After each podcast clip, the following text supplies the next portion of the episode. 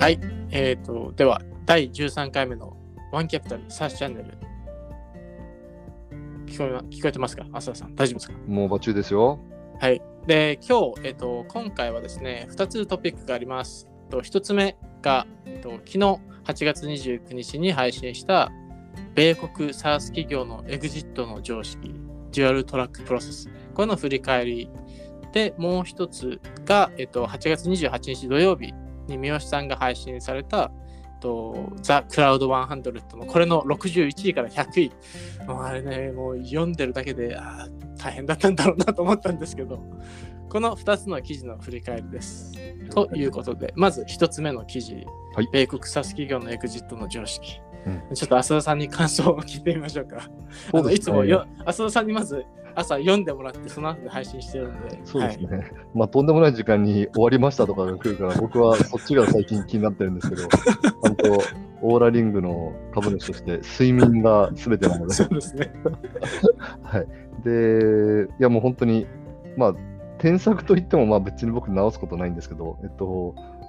まあ、皆さんよりもさ先に早めに読めるっていう特典があるので、僕はなんか新刊が出るワクワク感みたいな感じで読んでますけど、毎回。はい。まあ、デュアルトラックっていう英語聞くと、ん？なんだそれ？と思ったんですけど、最初は。またなんか金融の専門用語があって思ったんですけど、まあ、それ単純にこの図で書いてくれたように、えっはい。と、すごい簡単ですね。あの、IPO と M&A を両方並行して検討せいと。まあ、検討せいじゃないや、はい。検討することですよって書いてあって、ほうほう、なるほど、はいなるほどって。で、すごいメリデメも分かりやすかったし、あと何よりも、一番最後の事例のところがめちゃくちゃぶったまげましたね。結局、ああ、そうですか。M&A が期限も設けられるし、まあ、価格のフロアを IPO のロードショーみたいな、あの、あのユーザー、まあ、機関投資家に話して、まあ、あのうん1000億円だよとか2000億円だよって言われたフロアになるので、いや、はいあなたたちビットしなかったらもう IPO しちゃうし、その後また高くなるし、みたいなこと言うから、お M&A を有利に進める超いい手段じゃんっていうふうになってて、で、実際に数字見ると、ね、あの、フロアになってて、それよりも全然高い金額で M&A そうが出ですねてるから、もう数字は全てを語ると思ってて、感心しました。ああ、よかったです、よかったです。ちなみにこの4件、僕は、えっと、サイランスとブラックベリーのやつが、僕が実は最初に MS でやった案件で、うんあの、でこれの 次のクアルトリックス SAP、これ、あの、日付見ていただくと分かるんですけど、4日前とかなんですよ。だ僕、あの、この8月、2018年11月16日に、ブラックベリーとサイランスのディールをアナウンスしたんですけど、その4日前、要は、僕がこのディールはもうアナウンスも4日後だみたいな感じでカタカタオフィスでやってる日曜日にオフィスがざわざわしだしたんですよね。アナリストたちが、これ、見た？見た？みたいになって。で、聞いたら、 Qualtrics 買われたらしいよってなって、はぁみたいな。あれ、今、誰々ロードショー行ってんじゃないの？みたいになって、で、次の日の朝月曜日に、そのアソシエイト、やってたアソシエイトとアナリストが、もう、僕、そのアナリストの横の席だったんですけど、アソシエイトがこう、アナリストの、まあ女の子なんですけど、こう来て、もう普通に何も言わず2人でハグして、頑張ろうなって言って、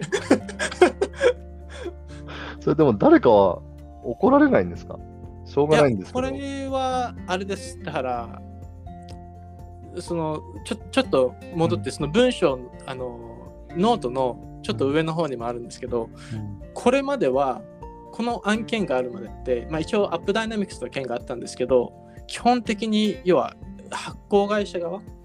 彼らの意向を尊重するっていう意味でそんなにプッシュしなかったんですよね。要は投資銀行 lead left になったら IPO してほしいけどこの裏で dual track やられて買収される可能性あるじゃないですか。そしたらフィーもらえないんでもう投資銀行としては言いたいんですよ。いや、 dual track やらせてくれと。で、M&A もうちが、要は IPO と M&A 両方同じ銀行がやった方が効率いいじゃんということで言いたいんですけど、あの、この時はですね、ライアンさん、えっと、ライアン・スミスさんですかね、クアルトリックスの CEO、彼が、要はもう、いや、ちはもう IPO 一本だし、何何言ってんのよと。あの、M&A なんて全然考えてもないよって言って、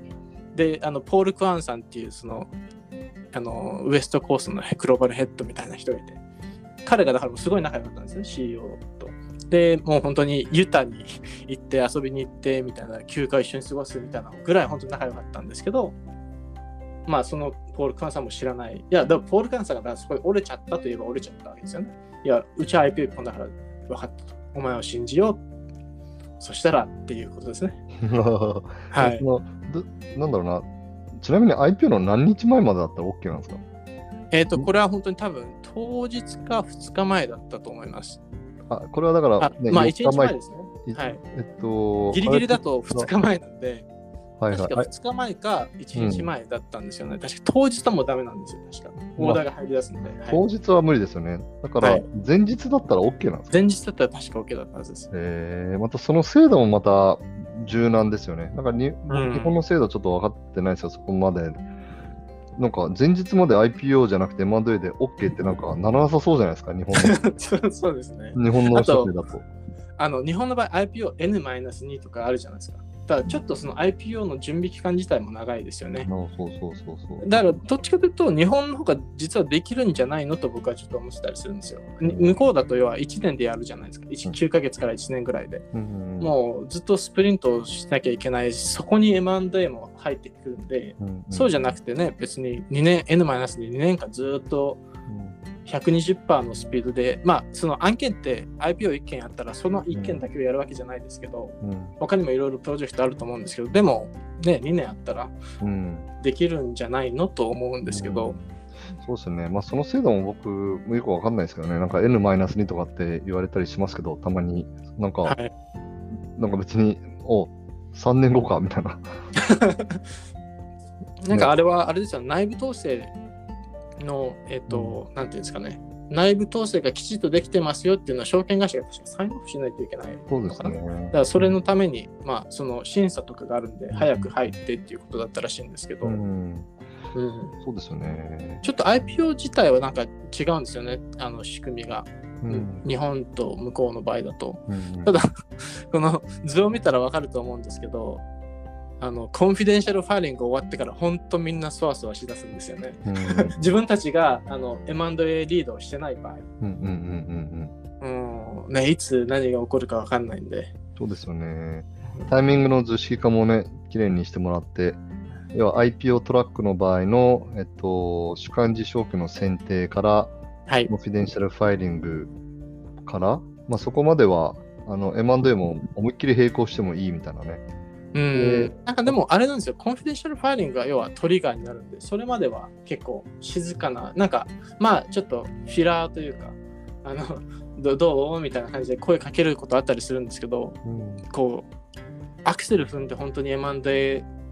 のあのオークションみたいな感じでこう声かけるみたいなのはやんないんですよ。で、それはやっぱり、いや、M&A したいんでしょって思われちゃうんですよね、買い手の方に。うん、IPO じゃなくて。でも、 confidential filing やるイコール、もう本当に banker 雇って、 lawyer 雇ってでやってるんで、うん、いや、振りでやるには高すぎるんですよねはい。なんで、あのー、あ、本当に IP をするんだって思われちゃう。うんうん、で、それでタイム置いて、そうですよね。いついつがリミットですよっていう感じでやるんですね。まあ、でも、極めて、まあ、アメリカらしいといえばらしいんですけど、合理的ですよね。買う人にとっても、売る人にとっても。両方とも合理的ですよ。だって、まあ、上場してから、ね、70X とか 30X とかさっき見てたじゃないですか。うん、はい。キャッパ IQ のデータ、あの、はい、スノーフレークとかいっぱいまだ何十 X になってるし、そうなったら、それにさらにプラス20%プレミアム乗せて、まあ100%買収とかするわけですね。おい、じゃあ 100X かと。そうですね。いうことちなみに、確か、えっ、ー、と、M&A 一番高いのが、あのー、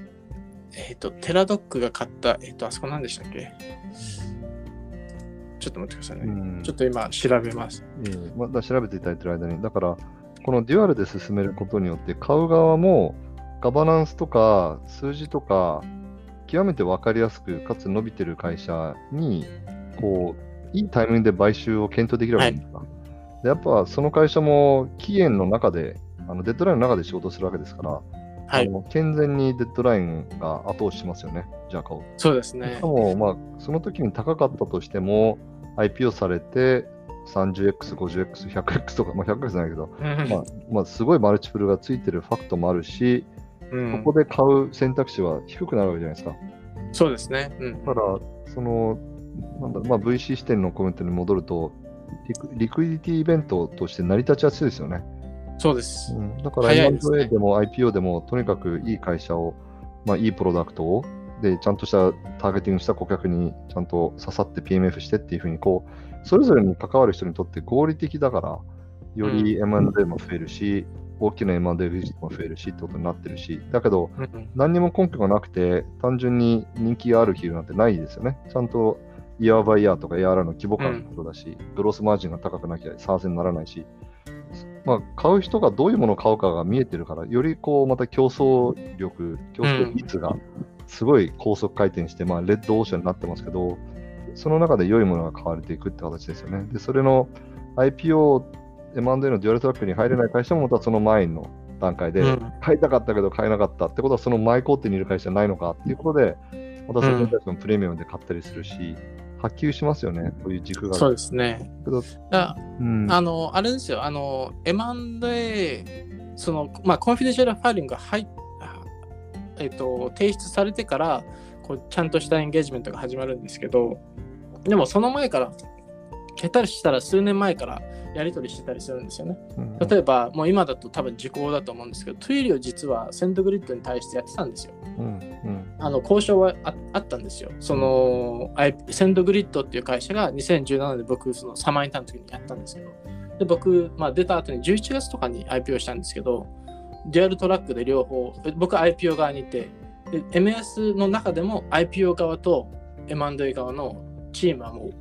う分けて、要は M&A 側は僕たち存在を知らずにね、ファイアウォールがないとダメですからね。うん、でやってて、で、結局、まあ、あの、 Twilio が SendGrid を買いたいなっていうことだったんですけど、結局買えなくて、で、その後、IPO してから1年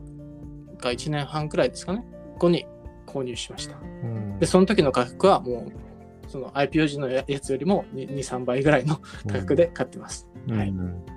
ねまあ、だから僕、ちょっとコメントしたかったのは、なんか N-2 っていう日本のあの、は純然たる大事な仕組みもあるんですけど、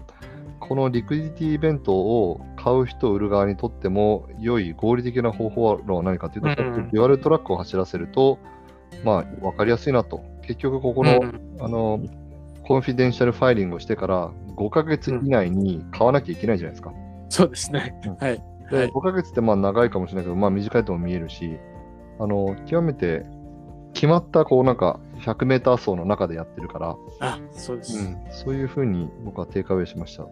これだから売り手側からしたらめちゃくちゃ売りやすいというかいいんですよ。あの、うんちょちょっとそのメリットに行く前にですね、あのさっき調べてたテラドックが買ったのはリボン号という会社です。おで、これが一応パブリックの会社の一番高いマルチプルなんですよ。で、それがうん NTM で45倍なんですよ。うん。で、それがパブリックとパブリックの、まあ、セルサイドで一番高いマルチプルで GitHub とかが25倍とかなんですね。マイクロソフトが買った時。だからもう45出た時も、もう、え、ありえないみたいな、これ払ったのみたいな感じになるんですよね。うんその市場としては。で、ちなみに僕たち、あの、MS のセルス、えっ、と、M&A チームがセルサイドでリボン号を売ったので、うんまあ、よくやったと、お前ら、45倍よくやっ。もう、史上最高のマルチプルだみたいになってたんですけど、うん今ね、あのさっき浅田さんと見せた ビルドットコムもスノーフレークもそれ以上のマルチプルなんで、それにさらに20%乗るんで、買えないわけですよね。うんでも IPO の時だったらっていう、それが、前だったらとですね、直前だったらとですね。そうです、そうです。で、この IPO のメリットを4つ一応僕はリストしたんですけど、そうですね、この1番目のリクイディティ早いっていうのも、まあまあまあいいんですけど、多分ですね、あの、2、3、4が僕はやっぱり売り手側、特に会社側からしたらこれがいいんじゃないかなと思ってるんですよね。で、バリエーション加減にして上に乗せられるっていうのがあるんですけど、いや、IPO の時のバリエーションって、その、すごいコンサバに、あの、見た投資銀行が要はちょっと修正した数字で出てくるんで、それも、あの、た単純なコントロールプレミアム、プラスそれの分の上乗せも、もうちゃんとした、これがちゃんと実際に達成できる数字っていうのを出してきて、それで交渉するんで、さらに乗りますと。で、タイムライン、あのタイムリミット、本当に M&A の交渉とかって結構か買い手がじじらすじゃないですけどうん。いろいろやるんですよね。あのあの手この手で。あの要は例えばよくあるのがクォーターの中間とかで交渉始めるとするじゃないですか。うん。例えば今今だと8月じゃないですか。うんうん。で本当だったらもっと早く普通のペースで言ったらあの9月の中盤とかで終わるよっていう時にわざと伸ばして9月のあのいやこのクォーターの数字が見えてからそれをベースにしてバリエーションしたいんでいやなんかエクスクルーシビティだったりまあいろいろあの手この手でこの交渉をもっともっと引き伸ばそう引き伸ばそうとしたりするわけですよ。で9月例えばだから数字が落ちたりするとそれいや落ちてんじゃんって言ってそれでバリエーション低くできるしっていうようなことをしたりするんでうん。あのそういうのができなくなるわけですよこれで。タイムラインを置くことで、あとこの欠陥品 っていうんですかダメージとグッズみたいなこの印象を拭えるのはかなりいいと思います、うん。要はか変わられなかった会社でそこの交渉の席に来てる人たちって要は一番買う可能性が高い人たちなんでその人たちが買わなかった会社なわけじゃないですかうんこれがた IPO がな単純な M&A の交渉でそれが決裂したってなったらこうやっぱりみんなわかるわけですよねうんどのバンクもどっかに入ってるんで。で、それがなくなるんで、いや、別に IPO すればいいって言って、IPO したらボーンってこうどんどんどんどん伸びていくじゃないですか、株価が。で、その後で、まあ、う売りたくなったら売ればいいんで、うんあの、ここら辺がすごい嬉しいだろうなと。で、メリデメリットはもう本当に CEO と CFO 死にますと。うんまあ忙しくなるってことですよね。いやー、いやー、本当に忙しいですね。ものすごい忙しいです。で、あの、質問があったのが、これってできるんですかと。CEO と CFO だけでと。いや、もちろん CEO と CFO だけでできないですし、投資銀行とあの弁護士事務所がいるんですけど、一番、あの、なんていうんですかね、役に立つのは、この IPO するときも結局、デューディリジェンスのファイルとか、あのいろんなマテリアル準備するんですよ。例えば、ロードショープレゼンテーションもそうだし、そのファイナンシャルフォーキャストも作るわけじゃないですか。いや、それリサイクルできるんですよね、M&A の時に。あの、たやっぱりその IPO 用と M&A 用って分けるんですけど、うんゼロから作るわけじゃないんで、ん結構80%ぐらいリサイクルというか、あのリパーパスできるんで、うんそれで助かってます。だから、あと、なんていうんですか、この CEO と CFO が、あの、これやってよって、その自分の部たちの部下に言うときに、理由付けができるんですよ。通常の M&A で、例えばこのパイプラインのデータ出してよとか言ったときに、部下は普段求められてたものを求められたりするわけじゃないですか。過去3年分な、なんでなんでみたいになるわけですよ。でも IPO のその準備でこうこうこういうメトリックス出したいからっていう言い訳付けができるんで、うんいくらでもデータを出してもらえるわけですね、部下たちに。その期間その時にそうです。うんあだから IPO のためだからって言えば、うんもういくらでも出せるんで、怪しまれずにデータ集めることができると。そうですよね。はいあとあれじゃないですか、IPO の時に別に5社にしか会わないわけじゃないですよね。何社ぐらいに会うんでしたっけ？ああその M&A の交渉ですか？あ ?IPO の時。?IPO の時というと、機関投資家にってことですか？そうです。機関投資家に。あもう何百とありますよ、多分。ねはい例えばまあ200社とかに会うとするじゃないですか。はい。でも M&A って100社に会わないですからね。合わないです、合わないです。まあ多くても3社とかに絞ってから金額片手とかで、そうですね、数えられる。機関投資家に、まあ、話す内容ってもう少しハイレベルかもしれませんけど、特に初回ぐらいで、1回ぐらいでいいので、うん。ハムとプロダクトと、まあ、あの前、えっと、S1 の書き方のあの項目にとって話すわけですよね。だから、はいそうねそのまんま使えますし、M&A の交渉先はまず少なくとも1桁台前半だし、うんで最終的に、まあ、この人と本格で DD したいよってなったら、まあ、3年前のパイプラインも教えてって話出るかもしれないけど、まあ、別にそんなのはあの一環ですよね。で、だけど、大体こういうのって IPO 準備室とかが日本だと準備するんですよ、うん。データを。経営企画ってオペレーションがあるので、通常の予算とか実績とか。うんだから IPO 準備室であり、M&A 準備室にもなるんですかね。あーそのアメリカの場合ですか。だっーっと、いや、うどっちか、うん、まあ、その IPO 準備室からデータ引っ張ってきますけど、そこの人たちは基本知らないことの方が多いですう。ん、じゃあ別の M&A 検討室みたいなのを作るわけですか？そうですね。もう基本、本当に CEO、CFO、あと本当に2、3人、あのそういう IPO 準備室とか両方を見てる人とかがたまにいたりするんですけど、まあ、ジェネラルカウンシル、あの弁護士、顧問の一番偉い弁護士いるじゃないですか、チーム、社社内の。社内本務の人と、うんあとはまあ IR の人が入るかなっていうぐらいですかね。うんうん、でも本当にもう、片手で数えられるだけの人数がうん最初は入ることが多い、あのどんどんどんどん要は M&A の方が本格化して、うん。M&A になりましたってなったらもうなんか、アナウンスの1ヶ月前ぐらいからちょっとみんなにどんどんどんどんこの知ってる人の輪が増えていくんですよね。要はいろんな、もうもう IPO じゃないよって みんなにあの M&A になりましたよっていうふうに言って、どんどんどんどんその M&A の最終準備をしていくんですけど、最初は本当に CEO、CFO と、あと、まあ、バンカーとうん弁護士事務所ですかね、やるのは。もう大変ですよ。うんうんあの CEO、CFO も大変でしょうね。なあのっていうのも、彼らって投資銀行と基本的に IPO をずっとやってるじゃないですか。うんうんで、例えば、その IPO 側の投資銀行に言わずに M&A の交渉をしたいとするじゃないですか。あのクアルトリックスの例みたいな感じで。うんうんそうすると、あの 何が起こるかというと、IPO 側の投資銀行はカレンダーをどんどんどんどん埋めていきたいわけですよ。自分たちの予定で、せうん。S1 のセッションとか、ロードショー準備とか、ビデオを撮るとか、いろいろやりたいんですけど、うん。あれ、なんかここ撮れないな、みたいな。あのアドミンの人に聞いたらあの CEO は彼らにここ忙しい、なんで忙しいって言えないわけじゃないですか、うん。CFO も。うん。だこのこのちょっとせめぎ合いが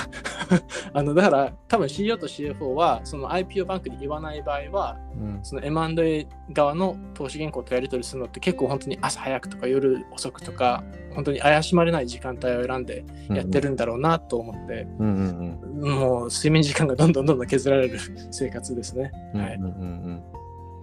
どうしましょう？もう20分経っちゃいましたね。あ20分。すいません。あちなみにあじゃあこれあのこの記事のですね続きじゃないですけどここで出たクアルトリックスと SAP の件とか、あの4もともと4ビリオンだったが8ビリオンで売却ですってなったんですけどこの間 IPO したじゃないですか、うん。再 IPO というか。でその時確か20ビリオンぐらいになってるんですよねそうですね。僕ね、これね、多分あのノートの仕様の関係だと思うんですけどね、僕、結構こうアップデートしたんですけど、そこ僕が保存してなかったがために、全くこれ記事に反映されてなかったんですけど、今読みながら悲しい気持ちになってるんですけど、やべ、俺30分使ったんだけど、何も反映されてないけど、えっと、数字で言うと27 billion で IPO しました。はいで、今の時価が23 billion。うんまあ、あの時に IPO してたら4 billion。まあ、だけど、その時だから、2年前だから、あの数字もその分小さいから4ビリオンとかだったんでしょうね。でもそれが8 billion で買われた、SAP に買われたんですけど、SB としても8ビリオンで買った会社が27 billion になって、で22 billion ですから、そこからでもね、3X ぐらいになってるわけですから、はい。はい僕、投資リターンも良かったんですね。うん、そうあなんかクアルトリックス側の株主の視点で言うと、うんもしかしたらもうちょっとリターン出したかもしれない。もしかしたら長期のアップサイド自分たちでやられてたかもしれないわけじゃないですか。売らなければあそこで。うんうんなんでちょっと次回の、あのー記事ではですね、その M&A に関して、なんかストックを使った M&A だとこのアップサイドを得られるよみたいな感じの話をちょっとしようかなと思ってますと。うんそれ次回の記事でちょっと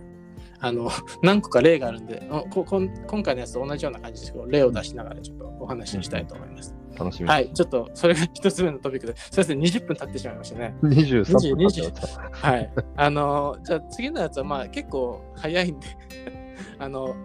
クラウド100、うん61位から100位。あのー記事書かれたことあると、ある方は分かると思うんですけど、こうよ読む側としてこう、あちょっとボリューム多いなって思うじゃないですか、あれ見ると。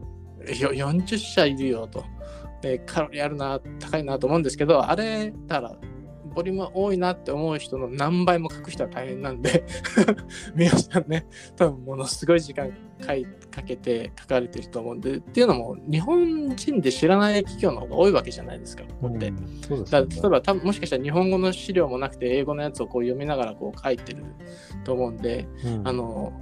ただすごい説明は詳細に書かれてるんでぜひ皆さん読んでほしいですね。これ、でそうしましょうよ。あのー次回セッションにちょっと三好さんの時間枠取って、来 て来てもらいましょうか説。明しましょう。うん。わかりましたせっ。かくなので、ちょっとここで、あのー浅く紹介するのもも僕たちが。ったいないし、わかりました。すごい貢献してくれてるので。でただまあ、はいこの中でも、あのー前回も話した会社の名前を言うと被るので、個人的には66番の売掛金管理システム。ここは面白いですね。まあ、大体売掛金と買掛金ってあるじゃないですか。まあ、両方やってるビルドットコムみたいな会社が上場して、はい、えっと、時価総額いくらかちょっと忘れちゃいましたけど、すごいことになってますよね。さっき見たけど、うん、な30、ん ?50x ぐらいになってましたっけ？あそうですね。マルチプルがさっき見たのは。はい、だけど、その売掛金だけに特化して66位なので、この会社はもう今数千億円の評価額になっているという感じで、えっと、ターゲティングをするのはいいことだよっていうのを代名詞みたいな感じですね。そうすると78番目に今度、買掛金管理システムっていう、そうですね。2社が統合して新しいビルドットコムになるんだな、みたいな。はい。うん、だけど、ね、最初から売りかけ買いかけ両方やるよりは、なんか片方だけやってここまで来てるって、なんかかっこいいな、わかりやすいなっていうのと、個人的には少しこの下の、あのまあ、これ別に上位ランキングなんですけど、まあ、必ずしもこの61から100が全部綺麗な順位になってるかというとそうでもないと思うので、うん、まあまあ、あのルーム、クラウド画面出力、あのあっていや僕もこれ思いましたよ。あの完全に今の behavior にないですよね。普通にこう、スラックでパパッと書いたり、で、ちょっとじゃあオービスで話しましょう、ズームで話しましょうっていうのが今のリモートワークでしょうけど、まあ、確かにテキストで書く時間ってまあまあかかったりするじゃないですか、考えながらだと。あの大事な相手、大事なメッセージ、大事なタイミングだったりすると、だったら、こう動画で、森島さんと、ちょっとこの DD で僕悩んでんですよとか、どうしたらいいかちょっとっていうのを情緒的に別にね、1分、2分やった方がテキストで3分かけるよりはいいので、ちょっとこれ買ってみましょうよ、森下さん。ルーム、はい。ちょっとね、あの若干お互いだったらもう電話で 話が早くなりそうですけど、ちょっと使ってみないと分かんないですよね、これね。うん、うん、僕もイメージ動画はよく見てきてたんですけど、ちょっとリアルで仕事で使ってみたいなと思ったので、ちょっとね、プロジェクト AI チームとでもいいし、はい、ワンキャプターでもいいし、ちょっとやってみましょう、ルーム。はい。了解です。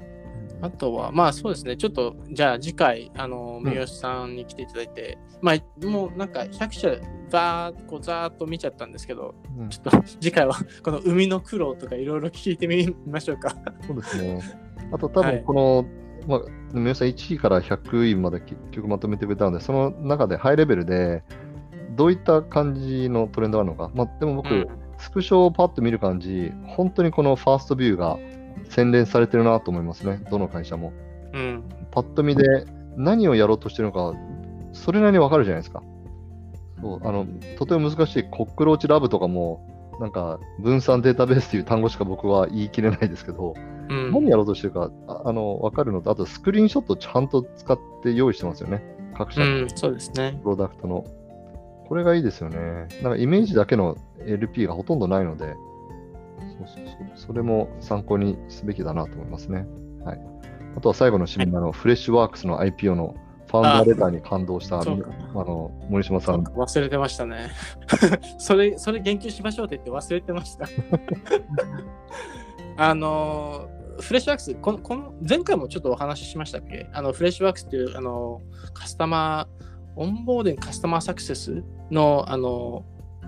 いやソフトウェア SaaS 企業がインドにある企業があるんですよみたいな話をしていて、で、クラウド100にも入ってますと。で、この会社がですね、この間、もう本当にき昨日かおとついですかね、あの、あ、金曜日か、金曜日に S1 を confidential、あ、違う、パブリックか、パブリックにファイルしました。いや、多分その前に confidential にファイルしていて、で、今回 public flip で、いや、一般の人にも公開されましたと。で、それでですね、あの、S1 の founder letter というのがあるんですよ。で、 founder letter は、えっと、基本的に創業者がまだ CEO やってるような会社でよくあるレターで、要はあの founder がこれまでの苦労の積み重ねとか、これからどういうふうにこの会社していきたいみたいな話をするところなんですけど、これはですね、まあ僕ちょっと読むんですけど、ここで、あの、ぜひ日本の SARS 企業の経営者の人たちに読んでほしいなと思ってですね。で、なんでかっていうと、彼、まあ、この会社ってもともとインドのチェナイっていうところで、チェンナイ、チェンナイ、チェナイというところで立ち上げられてます。で、インドだとまあ、まあ、IT とかってバンガローとか有名なんですけど、じゃなくてチェナイで立ち上げてます。で、このファウンダーレターに一つ箇所があって、えっと、You can't win って、お前は勝てないって言われたっていうくだりがあるんですよ。で、そこで、まあ、いろんなことを言われてきたんですけど、そのうちの一つが、You really can't build a global SaaS company from India. インドからはグローバル SaaS カンパニーなんててあの生まれないよと。作ることできないよって言われてきたと。でも、それを、まあ、無視してじゃないですけど、もう自分の目の前の仕事にフォーカスして頑張ってきた。で、それで今度グロ、まあ、要はナスダックに、あの、ね、IPO するんで、これね、ちょっと僕がどんだけ熱く語っても多分一回読んでみ見てもらわないと多分通じないと思うんで、あの S1 のですね、えっ、と、ファウンダーレターでサーチすると出てくるんですよ。で、ちょっと英語なんで、ちょっとめんどくさいかもしれないですけど、You can win っていうところがあるんで、すぐもうファウンダーレターに着いたら見れるんで、そこでちょっと見てほしいですね。あの、本当にインドだと600のヘルプデスクの会社があるよとか、どうやってそういうやつに勝つのとか、そういうことを言われながら、チェン内だと、あの、エンジニアなんて探せないよ、タレント探せないよ、バングロー行かなきゃダメだよ、とか言われながらも、あと、CR マーケットに入るなんて、お前はクレイジーかということを、セールスフォースがいるんで あの、そういうことを言われながらも、自分たちの目の前にあることにフォーカスしてやってきた。で、それで今、発表すると。いや、これはね、本当になんか、なんでしょうね。よく日本で起業するとグローバルに行けないとかいろいろ言われたりするじゃないですか。いや、日本の中でしかとか。そういうことを言われて、昆虫症とか何くそって思ってる人たちにはぜひ読んでほしいなと思いますね。あの、すごいサクセスストーリーなんで、はい。あの、という感じで僕、あの、結構ファウンダーレター好きで読むんですよ。あと他にもですね、あの、Dreaming in Increments だちょっとずつ夢を見るっていうことを言っていてですね、あの彼がスタートした時もあのフレッシュワークスってあの700スクエアフィットってどれぐらいなんですかね。まあ本当に一つのアパートチェチェ内の倉庫で会あの立ち上げられた会社なんですよこの会社。2010年にチェ内の倉庫で立ち上げたと。でもう何をしたかったかっていうとフレッシュなヘルプデスクを作りたかった。で、それだけだ。で、それで、まあ別に、その時は世界を変えようとも思ってないし、単純にお客さんにいい経験をしてほしい。で、このいい経験をしてほしいっていうのをこうちょっとずつちょっとずつ改善していったら、あの、まあ、だ dreaming in increment、いわちょっとずつ夢を見るな、ちょっとずつ自分たちの野望を広げていくみたいな感じで、どんどんどんどん成長していって、今があるっていうことを言ってるわけですよ。で、彼らの 2011年、えっと、2010年に、えっと、創業したんで、2011年の夢は1 million の売り上げ、1億円の売り上げに行くことだった。で、2012年には別の2つ目のプロダクトをあの作り出したみたいな感じで、もうこれね、本当にちょっとあの僕泣いてしまうんで あの読んでください、皆さん。あの、You can't win っていうところと、Dreaming in Increments っていうところがあって、この2つをね、ぜひ読んで、あの、インスパイアされてほしいなと僕は思いました。うん、はい。わかりました。いいですね。はい。いいんじゃないですか。なんか、でも、浅田さんも創業者なんで、ちょっと分かるところはあるんじゃないですか。うん、 dreaming in increment とか、You can win って多分言われるじゃないですか。やっぱ立ち上げた時って。そうですね。確かに。まあ、多分もっと露骨に言われたんでしょうね。まあ別に僕も簡単に創業できたとまでは言いませんけど、ただ、まあ、間違いなく恵まれてた気はしますので、うん、まあ、ただ、創業ってきっかけの、ね、最初に過ぎないので、多分彼は、創業してから何年も何年も最初の頃に言われたんでしょうね。だから我々も非常にありがたいことに、まあ、ファンドサイズ165億円ぐらいのサイズになりましたけど、まあ、うん、今はもう完全にこれをどうやってリターン出すのかしか考えてませんね。はい、ある種あの、融資をしてもらったよりも重たい信頼を預けてもらったと思ってるので、うん、きちんとあの、まあ、起業家の方ファーストで支援をしていって、我々の力の限りで、あのまあ、限りがあのもっと広がるようにしなきゃいけないんですけどね。多分それを続けると、ちゃんとあの事業としても続くので、はい。もう森島さんの今熱い思いは分かったので、ぜひちょっとあのスクショをね、あの貼って、そこをちょっともっとあの届くような気がするので、はい、S1 くぐる人なかなかいないので、はい、また、またツイッターに あの、はい、投稿します。うん、足跡としてね、残しましょう。はいわかりました。じゃあちょっと今日は、ね、一番長くなっちゃいましたね。34分そうですね。はい。ということで、えっ、と、今回第13回目のワンキャピタルサーチチャンネルでした。ありがとうございました。ありがとうございました。失礼します。